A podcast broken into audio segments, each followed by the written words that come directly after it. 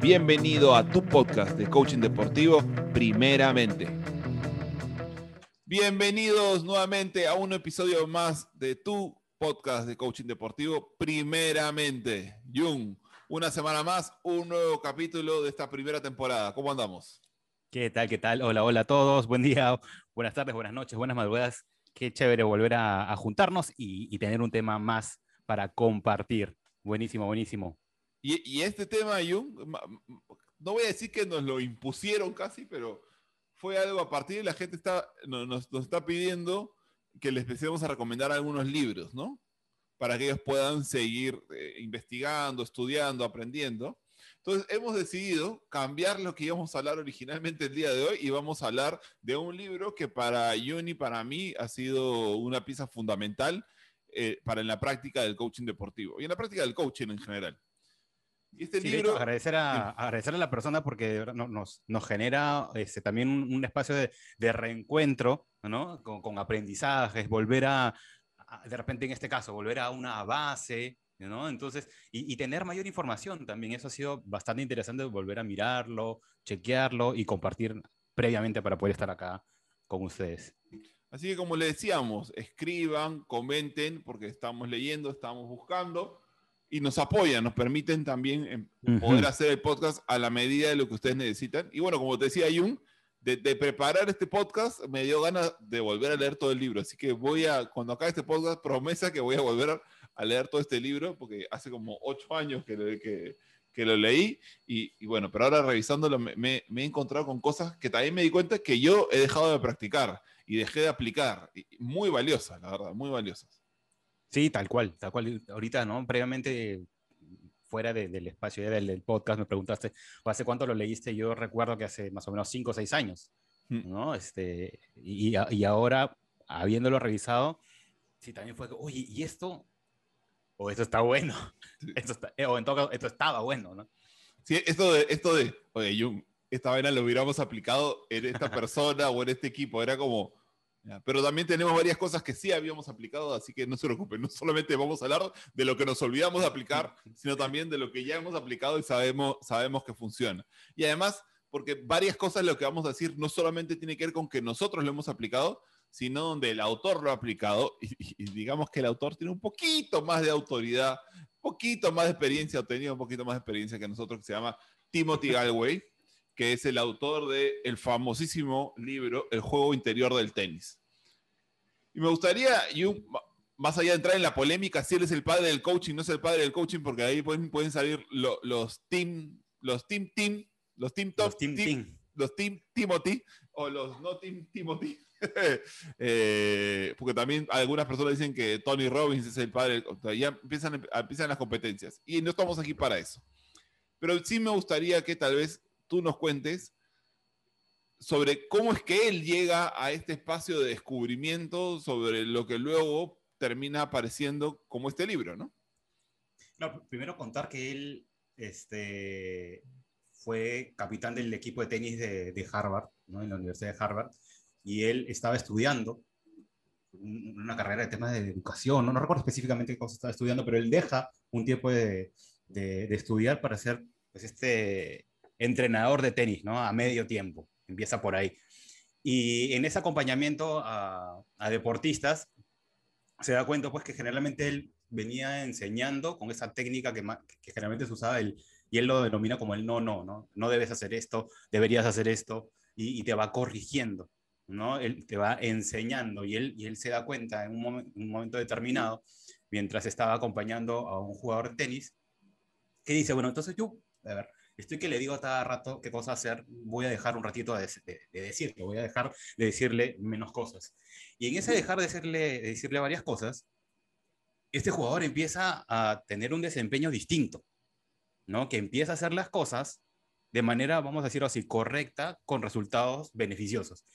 Y él dice, espera, espera, que si yo no le estoy diciendo, o mis no, no, o el deberías, o no deberías, lo he bajado, ¿qué cosa está pasando? ¿Por qué es que esta persona está teniendo mejores resultados? Y se dio cuenta, pues. Sí, y, que ahí quiero sumar una cosa, Jun, porque claro, una de las cosas que él cuenta, primero todo, estamos hablando, esto, todo esto nace desde el tenis, como lo estaba planteando a Jung, porque él era profesor de tenis. Entonces, el tenis es un, es un deporte que técnicamente es muy exigente, como eh, eh, a, mí me ha pasado cuando me enseñan tenis, esto de que te dicen la parada, luego, luego agarras la flexión de las rodillas, luego la empuñadura, luego el movimiento del brazo hasta donde está, la mirada, donde, ¿no? Y, y mientras la respiración, la tensión del momento. Entonces, una de las cosas que él veía era que esta, esta alumna, lo que le pasaba era que cada vez estaba más frustrada y que veía que cada vez que le daba una indicación más, ella estaba perdida entre todas las cosas que tenía que hacer, ¿no? Y esto como en esto tengo que mirar y tengo que mover el brazo, ¿no? Hacer el movimiento completo y la empuñadura y el movimiento y el efecto. Y, y le pasa esto acá. Entonces, siempre es importante notar que ante esta frustración que él veía de, la jugadora, dijo, ¿sabes qué? Mejor le voy a decir menos cosas, ¿ya? Como que, mm. ya, ¿no? Aparte, y a veces porque seguramente, que creo que eso ya lo escuchamos cuando hemos visto algunas conferencias con él, que él decía, es que ya, bueno, ya estás cansado, ¿no? Era como que él dijo, ya, ¿sabes qué? Déjala nomás, ya, ya voy a decirle menos cosas, ¿no? A ver qué pasa. Tal cual, y a partir de eso es donde él ve una, un desempeño diferente y se hace esta pregunta que me parece muy, muy interesante, ¿no? Es que, ¿qué pasaría si me interesara más en el aprendizaje antes que en la enseñanza?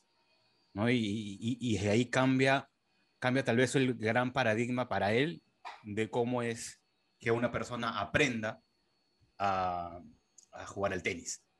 Y, y, entonces aquí empecemos a marcar lo primero que nosotros creemos importante sobre lo que nos muestra el autor en el libro juego interior del tenis que en vez de querer yo dar puras indicaciones para que el otro supuestamente haga mejor lo que debe hacer, es, en vez de querer estar enseñándole todo eso, mi papel es más ayudarlo a que aprenda, a que él se encuentre en ese aprendizaje. Y puede parecer que es lo mismo, pero no es lo mismo. Una, una cosa es más el estilo donde doy indicaciones, haz esto al otro, haz acá, ¿no? Y, es como cuando, no sé, Jun, tal vez te ha pasado cuando te dicen, oye, Jun, pero relájate, ¿no? O, pero tú tranquilo, nomás sale a la cancha tranquilo. Y, creemos que esas cosas funcionan eh, en la gente y creemos todavía peor que funcionan en el alto rendimiento. Y que a una persona tú le digas, oye, pero tienes que estar tranquilo, pero debes hacer las cosas bien, o tú ya sabes tu chamba, eso no alcanza, la verdad. Sí, tal cual, no, porque, a ver, si yo me pongo también en esa, en esa posición, cuando alguien me está enseñando, hay una sensación, pues, de aprobación y desaprobación, ¿no? Mientras que en el aprendizaje, el protagonista soy yo, yo soy el que quiero, yo soy el que busco. Entonces hay mayor responsabilidad, hay mayor capacidad de, de, de hacer las cosas, ¿no? Entonces, como que si solamente voy a estar en ese espacio pasivo en donde a mí me enseñan, ¿no es cierto? Mi responsabilidad va a ser limitada.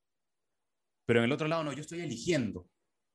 ¿Mm? En el aprendizaje yo elijo buscar, yo elijo lanzarme, yo elijo arriesgarme. Entonces, eh, tu, potencial se incrementa. En el otro, no. Eh, tu potencial se, disminuye o, se restringe, se restringe en todo caso, porque estás esperando la validación de algo. ¿Mm?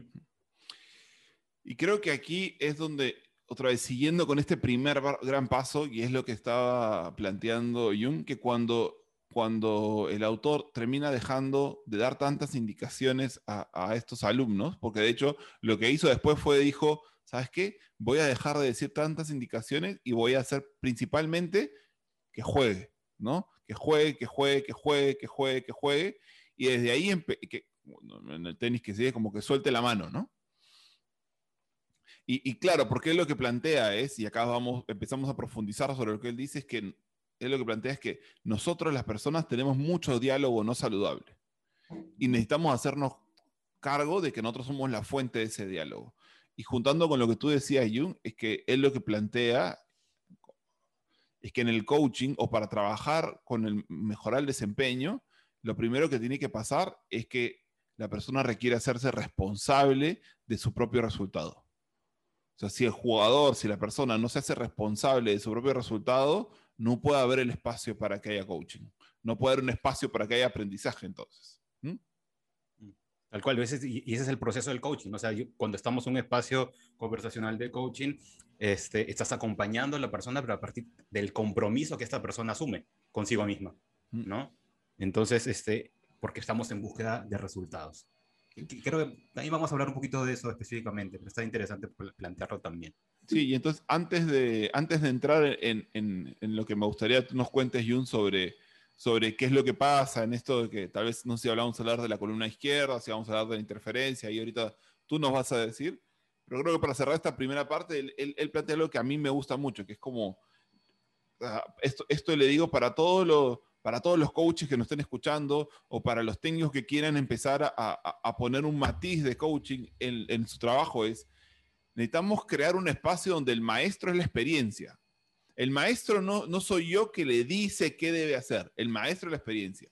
Y el coaching es facilitar el aprender de esa experiencia. Y esa es una cosa completamente distinta. Yo no soy el maestro, yo coach no soy el maestro, yo persona que estoy a cargo de esta persona, yo no soy el maestro. El maestro es la experiencia que el jugador tiene. El coaching es facilitar aprender de esa experiencia. Y el gran experto de lo que le puede estar pasando a la otra persona es la otra persona, al fin y al cabo. ¿No es cierto? Lo que vamos a nosotros a, a facilitar, a acompañar es que esta persona se dé cuenta, tome conciencia de cómo está haciendo las cosas, de quién está haciendo en ese momento, ¿no? Y que a partir de esas maneras los está, lo está llevando a tener un determinado resultado. En este caso, que no le está satisfaciendo. Y entonces, Jung, ¿nos puedes contar un poco sobre esta parte fundamental de lo que él nota, sobre estas dos, eh, sobre estas dos voces, sobre estos dos personajes, de estos dos que se encuentran ahí? Claro, él, antes de eso, él habla también de, de este juego, ¿no? O sea, ¿por qué juego interior y por qué juego exterior? Mm. ¿no? El juego exterior es aquello que, bueno, si nosotros damos un espacio de, desempeño que, busca un objetivo, no siempre, pues en el exterior va a ser que alcanzar el objetivo, ¿no es cierto? Lograrlo. Ese es el juego exterior, pero el interior tiene que ver con todas las cosas que nosotros nos decimos, ¿sí? Internamente. Todo ese trabajo, todo ese run run de ideas, ¿sí? En donde anda nuestra mente. Entonces, el juego interior va a tener que, que ir con acallar o entender para poder calmar todas esas ideas que tenemos en la cabeza. ¿no? Entender este, cuál es el juego interior y cuál es el juego exterior. Después él habla de esto que tú me mencionas, la gran diferencia de estos dos yo. ¿no? Él habla de los, de los yos. Tenemos el yo 1 y el yo 2. Mm. ¿no? Entonces, entender que el yo 1 tiene que ver con, con, todo lo que, lo que sucede afuera. ¿no? Son los rivales externos, este, también nuestra, nuestra, esta voz interna que controla y evalúa, ¿no? que no dice que está bien, que la estás haciendo bien. Hace un rato tú hablabas de todos los pasos que hay de técnicos eh, dentro del tenis. Todos mis traumas, yo, yo me acuerdo, yo me, yo me, acuerdo clarito que estaba parado, me lanzaba la bola y yo decía, a ver, ya, Ignacio, mira la bola. Desde tu yo uno, desde tu yo uno, ¿qué estarías diciendo? Ya, yo me acuerdo, o sea, pero clarito, me acuerdo que en cada golpe buscaba sumar un, un paso, o sea, una cosa más que tenía que hacer. Entonces, lo primero que me enfocaba es ya, Ignacio, primero de todo, agarra y flexiona las rodillas. Pero tienes que tener las, rodillas inflexionadas, ¿no? Luego decía ya, ok, me entonces después en el siguiente golpe decía ya, rodillas flexionadas y brazo, corre todo el brazo. En la tercera decía, ok, la empuñadura, ¿dónde estás agarrando la raqueta? Cuarto decía, acompaña con la mirada a la pelota o sea, incluso, pero así iba. Entonces ya para el sexto golpe ya me, olvidaba de las dos primeras que tenía que repetir y, estaba más tenso queriendo hacer todo eso de manera correcta. Y otra vez, les pedimos que esto no lo lleven solo al tenis. Esto lo puedes aplicar en cualquier deporte o en cualquier espacio de desempeño, ¿no? Todo lo que debo hacer que termina siendo una interferencia, y esta palabra va a, tener una, va a ser clave más adelante, en mi desempeño. Pero bueno, sí, esos son todos mis traumas. Yo, yo me acuerdo clarito. Mira, yo, y yo me pongo a pensar en una persona que de repente en el ámbito corporativo necesita tener una conversación difícil, diferente con alguien, con alguien importante. ¿Cuántas veces está pensando, y ahora cómo voy, a, cómo voy a sentar y voy a llegar así, y después qué paso me va a decir? Y estoy en todo lo de afuera, ¿no es cierto? Que, que tiene un tanto peso y no me permite fluir, no me permite avanzar, no me permite creer. ¿no? Entonces estoy llenándome de ideas, de juicios, de sensaciones este, en este yo uno, ¿no? Es como también, es la parte... Este, este futuro que creamos, que inventamos, todo este futuro que nos inventamos. Y es también ese, el yo uno tiene que ver con, con ese sabelo todo, ¿no? Ese que, que, ya tiene y quiere controlarlo todo, porque dice, no, yo debo hacerlo así, y esto va a ser así, y porque yo siempre lo he hecho así. Entonces, como yo ya tengo un sesgo, ante algo diferente, me recontra, este, escapo de la situación, ¿no? No, lo puedo controlar. Ese es el, el, famoso yo uno. Sí, y, él, y, Timothy, Timothy, visto mi causa, mi, mi brother, el autor, sí, Tim, Tim, sí, verdad, porque si es mi causa sería Tim. El, el, autor menciona, porque una de las cosas que él decía, literal, porque así decía él, que el 99% del tiempo nosotros estamos enfocados en el juego exterior y que por eso queríamos empezar a darle mayor importancia al juego interior, porque este es el que nos va a permitir darle la vuelta ¿no? al desempeño. ¿no? es que al final, realmente, el juego interior es el que nosotros podemos controlar, mm. el exterior no. El exterior va a ser un resultado, y en ese resultado también hay, hay terceros que están, están inmersos. Entonces, algo que me pareció interesante es que, mira, el yo uno cuando las cosas salen bien, tú eres el protagonista. Claro, sí. le da los aplausos. Pero cuando las cosas te van mal, ¿no? ¿Qué cosa haces? Quita responsabilidad. Yo salgo, no, pucha, mira, no es que pasó esto, pasó aquello, ¿no? Como lo conoces todo, el yo uno te va a dar la razón. Te, conoce la situación. Te pongo un ejemplo, pero clarito. ¿Qué te va a decir? Perú, gana Perú. Ganamos, Jun, ganamos, ganamos, Jun, ganamos. Sí, ¿no? Ahí sí ganamos. Perdió Perú. perdieron estos acá, estos cosas perdieron, porque no saben hacer esto, porque no sé cosas. No es como cuando gana el equipo, ganamos. Cuando pierde el equipo, perdieron, ¿no? Claro, cuando sacas una buena nota, aprobé. cuando no fue buena, me jalaron. Claro, exactamente, genial, lo mismo. Y otra vez, y empiezan a darse cuenta de esto que nos puede dar risa si lo ¿no? cuando lo estás escuchando, pero ¿cuántas veces hacemos esto? como, como si es mío cuando es un triunfo y no es mío, ¿no? Tal cual, tal cual, tal cual. Entonces, intentando, entendamos realmente qué, cuál es ese yo uno, qué cosa va sucediendo con nuestro yo uno. Y ahora hablemos del yo 2, ¿no? El yo 2 que tiene que ver con, con esta mente inconsciente, ¿no? Es la mente inconsciente y tu cuerpo, ¿no? Tu potencial, tú mismo, es, a ver, es tu niño interior, también podríamos decirlo así, ¿no? Y, cómo lo podemos entender este yo 2 también, si quieres, veamos a un niño cuando está empezando a caminar, que no necesita que le estén diciendo, un, no siquiera un niño, un bebé, que no necesita que le digan, ahora vas a gatear de esta manera, si vas a poner la mano de esta manera y luego vas a avanzar, te vas a mover y luego vas a intentar este, pararte. No. El maestro de la experiencia. Literal, ahí se nota. El maestro la experiencia. Tal cual, tal cual. Entonces, si ya tenemos esta diferencia entre el yo 1 y el yo 2, ¿no? Acá, acá el juego grande es, ¿para cómo hacemos, Ignacio, para que el yo 1 y el yo 2 no estén peleándose? Y por eso lean el, libro de Timothy Galloway y se enterarán de la solución. No, no, pues no nos dejes así. Ahí qué podemos hacer. Claro, hay que empezar a mirar, o sea, ¿qué, ¿qué, es lo que va sucediendo con estos dos que particularmente el yo 1 no confía, ¿sí? no confía en el yo 2. ¿Por qué? Porque tiene muchas, muchos juicios, muchas cosas que pasaron eh, anteriormente que marcaron y dijeron, no, porque me sucedió esto, yo no quiero que me vuelva a pasar, entonces yo voy a irme por este lado. Como decíamos, el yo 1 trata de controlarlo todo, conoce la experiencia, es el sabelo todo, entonces desconfía. Necesitamos entonces, entonces empezar a tener una mejor relación entre el yo 1 y el yo 2, ¿no? Para poder lograr este objetivo del juego interior que es calmar, a callar un poco esas, todas esas voces. Y me parece, me parece clave esto, es decir, tengamos cuidado con creer que tiene que ver con anular el yo 1, con debo desaparecer al crítico, debo desaparecer a ese, porque la mala noticia es que no lo vas a poder hacer. Y porque además también lo necesitas. También lo necesitas para que te muestre ciertas cosas. El tema es cuánto poder tiene, cuánta fuerza tiene, cuánto domina la conversación, cuánto domina la relación. Entonces, una de las cosas que necesitamos hacer es poder suavizarlo, ¿no? O, poder ponerlo en un lugar seguro, pero no tiene que ver con desaparecerlo, porque otra vez también lo necesitamos. Tal cual, Y ahorita, mira, mientras vamos hablando, me acuerdo de, esta, de la fórmula. ¿Tú te acuerdas de la fórmula que, que, que Tim Galway habla? ¿sí? Menciona con respecto al, al, juego interior? Me, me quieres poner a prueba, ¿no? Yo? ¿Me quieres acá hacer así a ver si me sé? La, la- la- la fórmula del performance es igual, el desempeño es igual. ¿Esa fórmula me estás diciendo?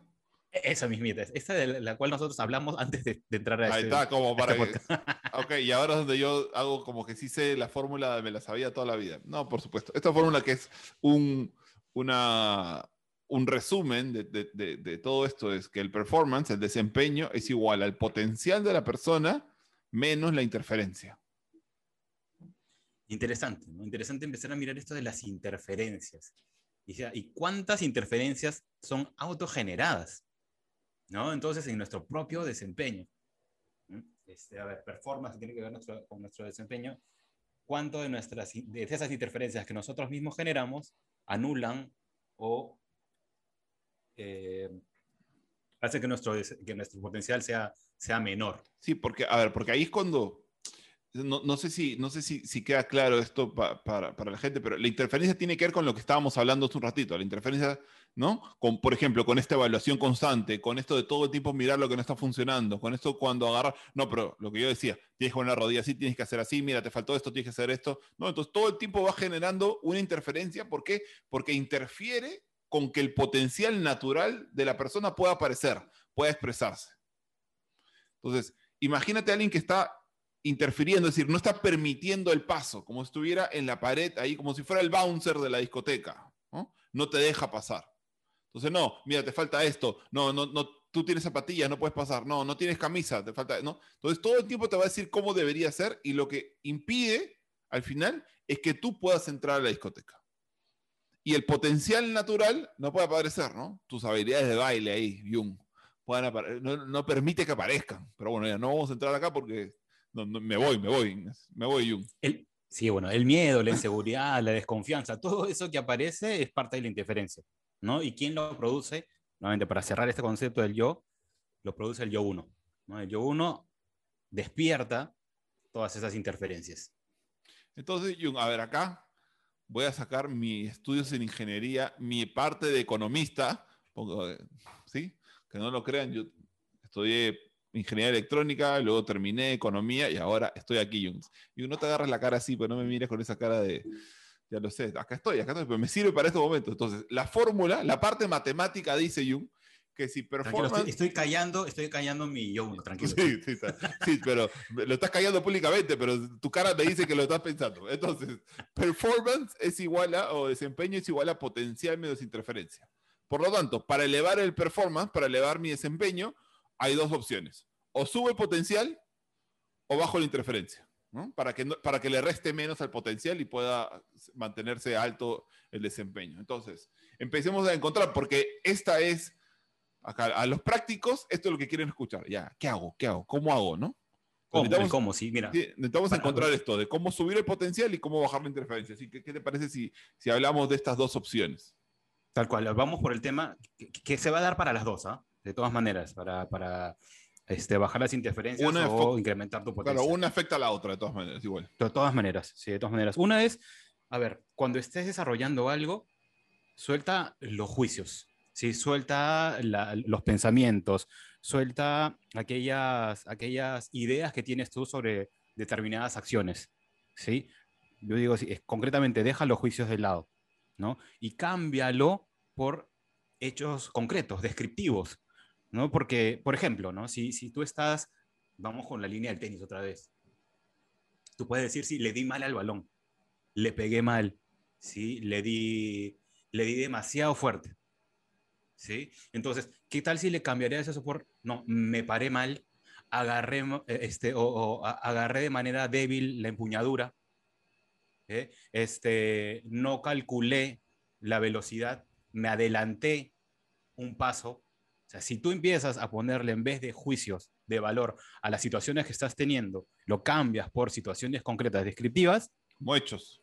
como hechos, ¿sí? La calma y el aprendizaje puede, puede aparecer. Si tú todo el tiempo vas a estar mo- moviéndote por el espacio de los juicios, uno, si el juicio es positivo, ¿qué es lo que va a pasar? Es que te va a generar mayor expectativa. No, esta vez yo, yo lo hice bien, entonces ah, yo estoy pensando que el siguiente me va a salir.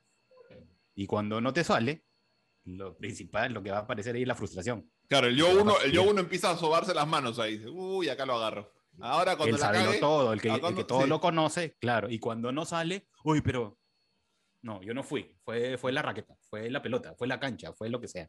¿no? Y, y- y eso genera frustración. Y por otro lado, si, si estás manejándote siempre desde los juicios y aparece el juicio negativo, pues eso pues, este, nos va a dar más dolor, ¿no? Nos va a generar limitación este, y dolor. Ahora, ah- Súper importante empezar a cambiar también este, la manera en cómo estamos pensando por traer hechos concretos, descriptivos. Ahora, el, el tema, el tema es ese, que muchas veces escuchamos esta frase de deberemos, deberíamos no estar haciendo juicios, no juzgarnos, y no es tan sencillo, ¿no? De hecho, es, es- no es nada fácil eso.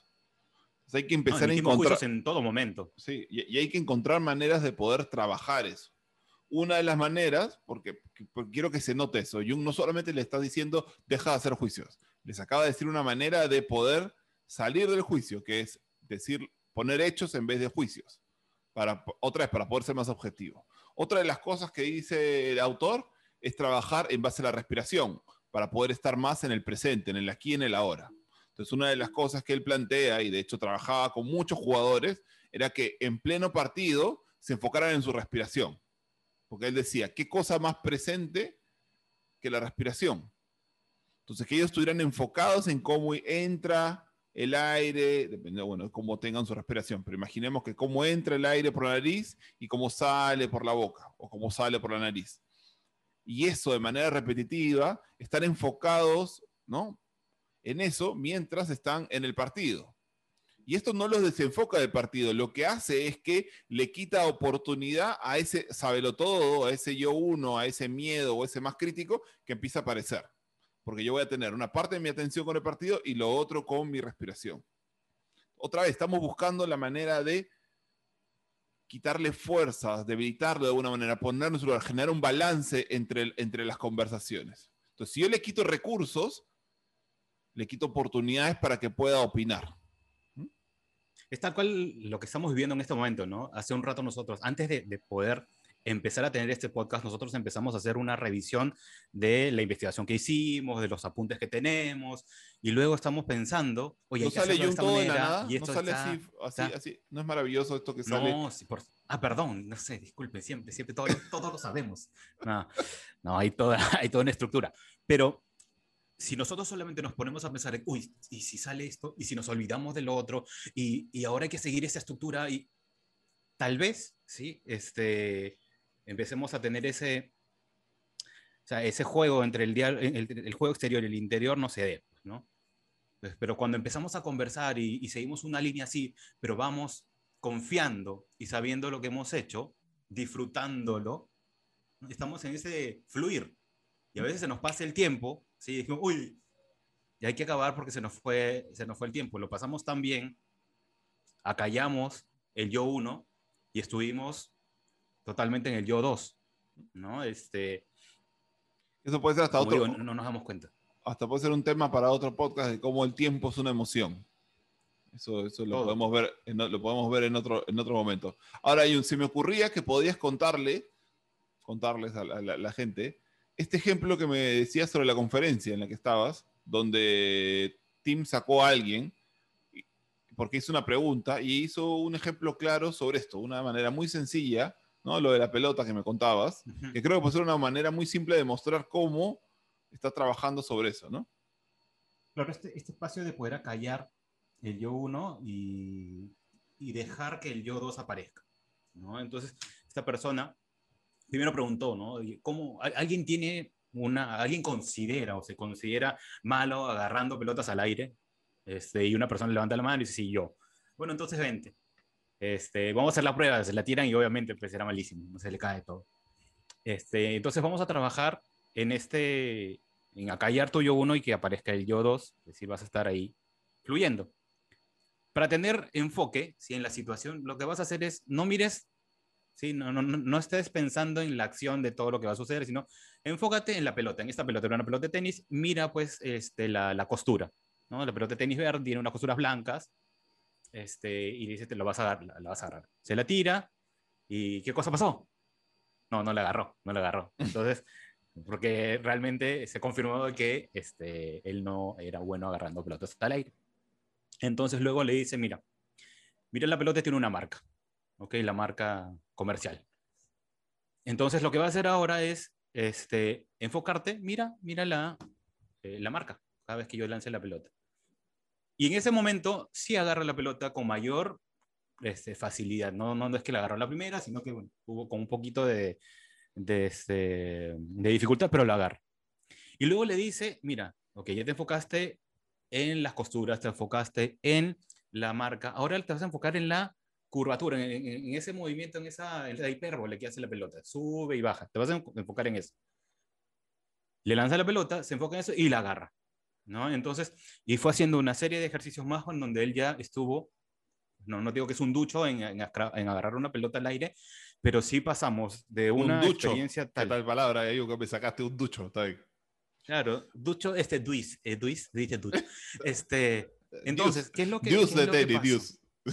¿Qué, ¿Qué, es lo que pasó ahí, no? Entonces, él bajó, ¿sí? La, la, la, cantidad de interferencias que tenía en su cabeza para permitir el, el, potencial que tenía. Su potencial era el poder agarrar una pelota al aire. Pero cuántas cosas él se venía diciendo durante tanto tiempo, ¿sí? que ante una primera, un primer ejercicio, claro, se le lanza la pelota, por más que, le, que estás en una conferencia como esa, no la agarras. y esto también, ¿qué cosa nos indica esto? O sea, ahorita hablándolo, es tema de la práctica. O sea, no la primera te va a salir. Y, claro, y esto del enfoque, ¿no? Porque lo que hizo fue, ¿dónde vas a poner el enfoque? ¿Dónde pones tu atención? Tu atención la pones en, toda la crítica. Porque de hecho, una de las cosas que te iba a decir era, cuando tú empezaste a contar el ejemplo, tú dijiste que le lanzó, no se le cayó, tú dijiste, es malísimo, ¿no? Entonces, hiciste este, este juicio sobre él, pero imagínate, si tú hiciste ese juicio sobre él, imagínate todos los juicios que él tenía sobre sí mismo, de todas las veces, ¿no? soy malísimo para esto, para qué salí, me están mirando cientos de personas, ¿no? me están grabando, cuántas personas me van a ver, se me va a caer, qué sé yo, ¿no? Y luego lo que empezó a hacer Tim es empezar a buscar que él se empezara a enfocar en diferentes personas. No, no, es, que, no es que enfocarse en la hipérbole, la última parte era lo mejor, era empezar a darle cosas donde se empezaba a enfocar en otros puntos para no permitirle o por lo menos disminuir que apareciera toda esa, esa, versión de crítica. Y, creo que es, es, importante que recordemos estas maneras simples en las cuales podemos apoyar a que el otro empiece a, a darle oportunidad a que este potencial natural aparezca. Entonces, si seguimos con la fórmula Jung, decíamos que había dos maneras. Una es aumentar el potencial y otra es bajar la interferencia. Has contado una manera de bajar la, interferencia por supuesto, para aumentar el potencial podemos crecer, aumentar la experiencia, aumentar la práctica, ¿no?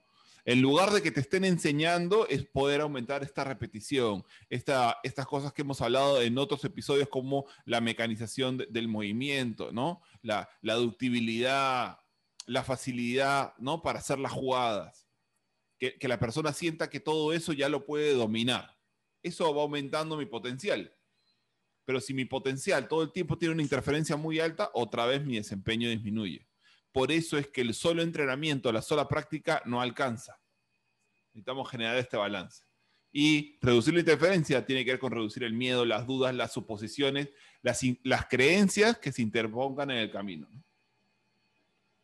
Esas creencias, ¿no? Porque a veces, muchas veces también tiene que ver con, a ver, dejar de asumir que uno lo sabemos todo o que siempre va a ser de la manera en que yo pienso que va a ser. O sea, si de repente yo he tenido muchos logros, pero eso no me asegura nada ante una, un espacio nuevo. O sea, para eso también, para que tu desempeño esté presente o, pueda ser maximizado, suelta ese juicio de que yo ya lo sé todo. Ahí se me viene la frase de otro autor, que es esto de el, presente, el pasado no es igual al presente, a menos que tú decidas vivir ahí. Entonces, muchas veces lo que hacemos, que es una interferencia, es que traemos este pasado al presente creyendo de que, ah, no, como fallé esa vez, voy a fallar ahora. Como, como me dolió esa vez, entonces ahora me va a doler. Como me trataron mal esa vez, entonces me va a tratar mal, ¿no? Como no pude con este negocio, entonces no voy a poder ahora. Como en ese partido me dieron la oportunidad y no lo hice, bueno, entonces ahora me va a pasar lo mismo. Como esa vez me lesioné, entonces sí, otra vez me voy a lesionar. Entonces yo estoy trayendo el pasado al presente y traigo una interferencia más. Cuando el presente no es igual al pasado. Incluso aunque nosotros querramos hacer como que es, realmente nunca, nunca es exactamente igual. Pero otra vez, como él sabe de lo todo, quiere confirmar, quiere tener la razón, incluso hace que se parezca más el presente como para decirte, no, ¿ves? Sí pasó lo mismo, sí nos hicieron lo mismo, sí fallamos otra vez, sí nos dolió, qué sé yo, ¿no? Entonces hace, entonces no lo hagas, entonces no lo intentes, entonces mejor tírate para atrás.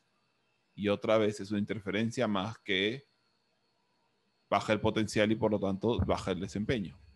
Mm, y mira que vienes hablando de esta situación y me acordaba un poco esta, una sesión que, que tuve, una serie de sesiones que tuve con un, con un atleta, con un marchista, ¿sí? Este, y que no solamente son, o sea, son, son, las interferencias vienen por ti mismo. Él estaba ya por culminar una prueba y en un momento determinado, este, porque era una, una prueba que era en calle, ve que la persona que está por, a quien le va a ganar, ¿sí? Este, hay una persona que está haciéndole mucha barra y esa, esa, persona era una, la señora, era una señora, la mamá de la persona a quien le iba a ganar. ¿sí? Y la veía, la veía venir, la veía venir, la veía venir. Él estaba ya por terminar la prueba. ¿Y cómo es que las ideas que empezaron a llegarle es, escucha, esta señora es una persona bastante pobre. ¿Cómo le voy a ganar a esa persona? No, Y en esas dudas, él estaba por ganar. Pero se enfocó en esa persona, que era la mamá del competidor que venía atrás, y mezcló esto, ¿no? ¿Cómo le voy a ganar? Pucha, y aquí hay un premio, y esta persona que es pobre, se salió de la carrera se salió absolutamente de la carrera y obviamente lo pasaron. Y él decía, no, si yo ya tenía la carrera ganada, no sé por qué me puse a pensar en eso. A veces él, ya podemos tener como la carrera ganada, estamos haciendo las cosas, lo hemos recontrapracticado, pero en un momento yo saco mi enfoque o me enfoco en otra cosa y puedo perder en este caso la carrera. Este caso era el campeonato, era el clasificatorio un panamericano. Panamericano Juvenil de, de, marcha en Ecuador. Y acá, y acá podemos regresar a esta frase que dijimos al inicio. Tenemos mucho diálogo no saludable y yo soy la fuente de ese diálogo. Y ahora, Jung, me gustaría, yendo hacia la parte final, me gustaría que podamos hablar para los coaches o para las personas que quieran aplicar de alguna manera el coaching. Hablar de tres competencias fundamentales de las que habla Team para todo coach que tiene que ver un poco con lo que hemos estado hablando, pero vamos a, a resumírselo poniéndoselo para los coaches, para los que quieran aplicar el coaching deportivo. Lo primero que dice, que dice Timothy es, hay que aumentar la conciencia sin prejuicios de lo que es. Generalmente nos observamos opinando, juzgando lo que resta mi potencial. Entonces, el, una de las principales competencias fundamentales que dice el coach es apoyar a que el coachee, el, el jugador, el cliente, aumente la conciencia sin prejuicios de lo que es que es una de las cosas que estábamos hablando. El segundo punto es claridad de la meta, claridad de la elección, manteniendo al tomador de decisiones como el que decide. El coach no decide, sino que decide el coachee. Es su interés, no es el interés del coach, que muchas veces pasa eso, ¿no? Yo creo como coach lo que debería, lo que es lo mejor, ¿no? Y aquí es donde podemos empezar a, separar de lo que puede ser una persona que define la estrategia, una persona que define lo que va a ser el entrenamiento versus cuando te toca asumir el rol de coach deportivo. Ahí ya no se trata de tu interés, se trata de la meta, la elección del jugador. Y necesitamos mantener la decisión en el jugador. Otra vez, porque además con eso fortalecemos algo de lo que estuvimos hablando hace un rato. Lo que dijo Jung, de la elección y la responsabilidad. Y por la gran diferencia entre la, enseñanza y el aprendizaje. ¿No? Lo que nosotros estamos buscando en un espacio de coaching es el aprendizaje. Tú no estás ahí para enseñarle. Es más, a ver, entendamos que la, situación que se genera entre coach y cliente o coachee es de pares. Tú no eres el que sabe. Tú vienes acompañando. Entonces, lo que vas a generar ahí es una conciencia diferente, distinta, que promueva un espacio de aprendizaje. Y la última competencia es que necesitamos generar una autoconfianza inspiradora. Tenemos más potencial del que creemos. Y, y la verdad, John, es que interferimos con ese potencial mucho más de lo que queremos admitir. O sea, muchas veces decimos, sí, bueno, sí lo hago, pero la verdad es que lo hacemos mucho más de lo que queremos admitir. Tenemos muchas más conversaciones no saludables de las que creemos. Tenemos miles de conversaciones internas todos los días y la gran mayoría son no saludables. Y no porque lo digo yo, sino porque lo dice la ciencia. Y el trabajo del coach es ayudar a disminuir la interferencia y luego hacer crecer el potencial. No es que él se luzca, no es que luego se sienta el ganador, no es que el coach ganó, se trata de apoyar a que el coachee, el jugador, el cliente pueda disminuir su interferencia, pueda, crecer el potencial para subir su desempeño, su performance, ¿no? tal cual. Entonces es generar, despertar conciencia.